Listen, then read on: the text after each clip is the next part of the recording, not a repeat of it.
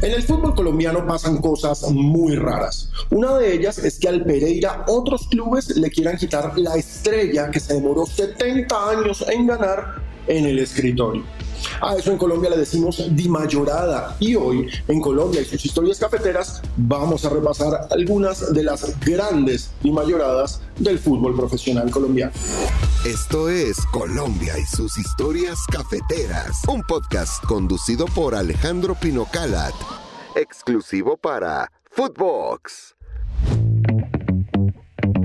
A todos nos han llegado esos correos electrónicos que muestran un inodoro instalado en una sala, una moto que lleva un colchón o una cabra, o una familia de seis, un French Poodle de uña rosada, gafa amarilla, vestido de tutú.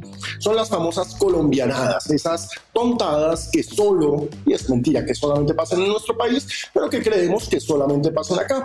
Pues bien, hace ya varios años pude acuñar un nuevo término, dimayorada, cuya definición al estilo diccionario sería dimayorada. Dícese de esa situación increíble, ridícula o absurda que sucede en el fútbol profesional colombiano.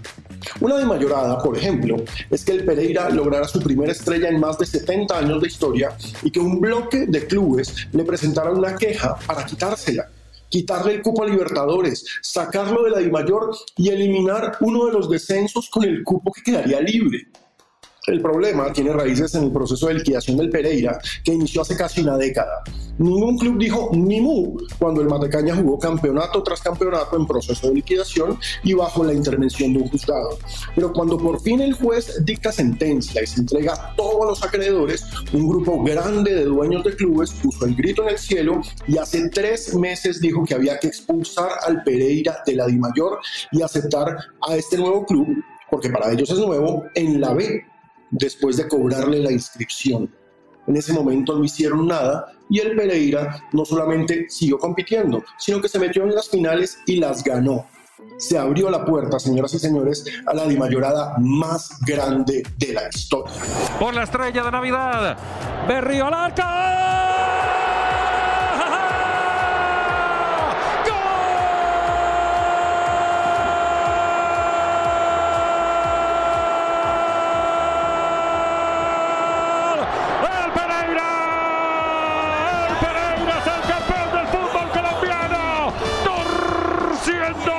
Berrío al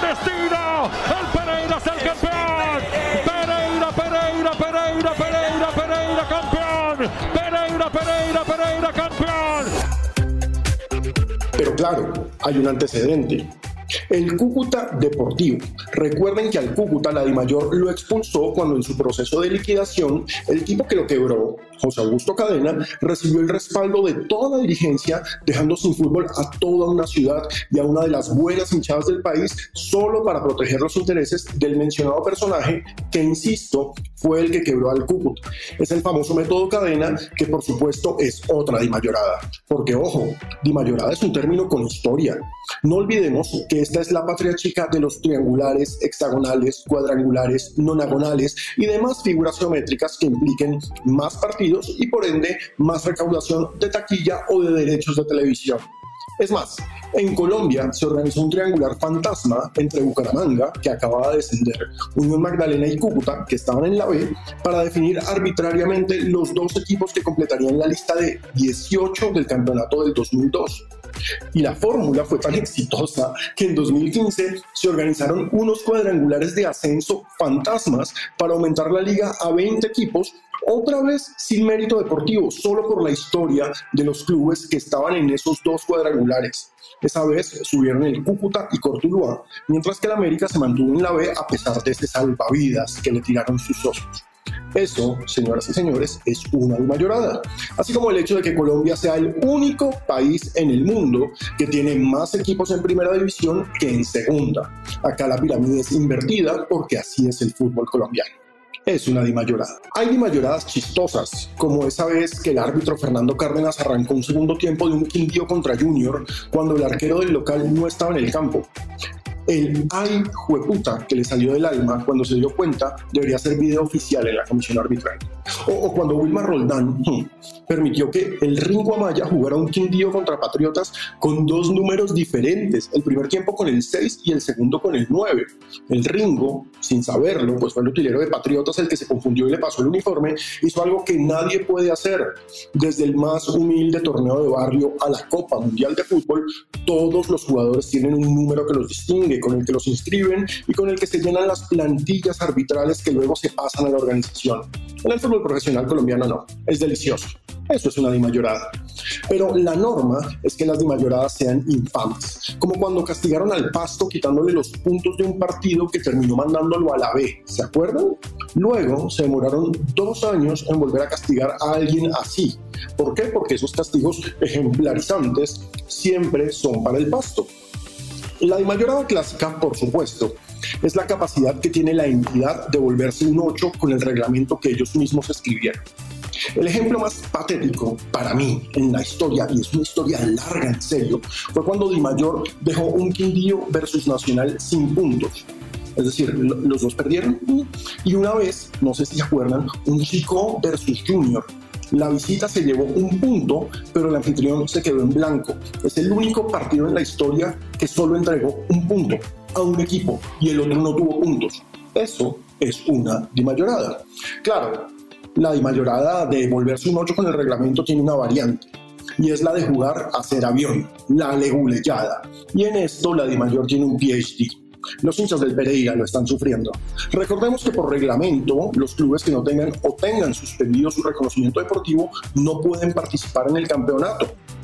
Y por muchísimos años, antes de que existiera el Ministerio del Deporte, existía una entidad que se llamaba Coldeportes, supremamente mediocre. Gracias a esa mediocridad de Coldeportes, tuvimos por muchísimo tiempo equipos sancionados durante sus vacaciones.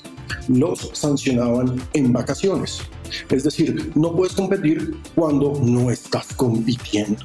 Mi ejemplo favorito de las leguleyadas, es decir, de las dimayoradas con PhD, es cuando Llaneros Fútbol Club no pudo jugar en la B en un momento del 2012 porque no tenía reconocimiento deportivo.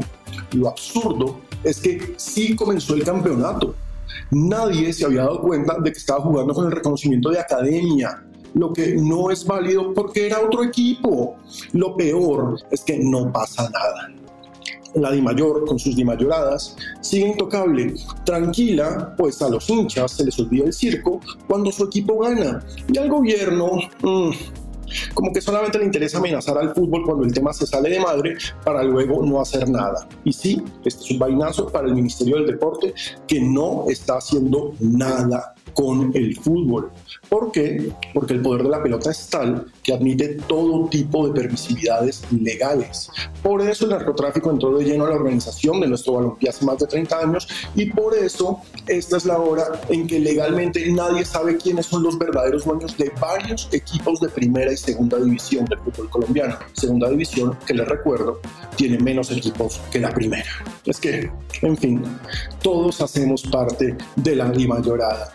Pero para más historias de Colombia, sus historias cafeteras, nos vemos acá siempre, siempre en este podcast de Footbox. Esto fue Colombia y sus historias cafeteras, un podcast conducido por Alejandro Pinocalat, exclusivo para Footbox.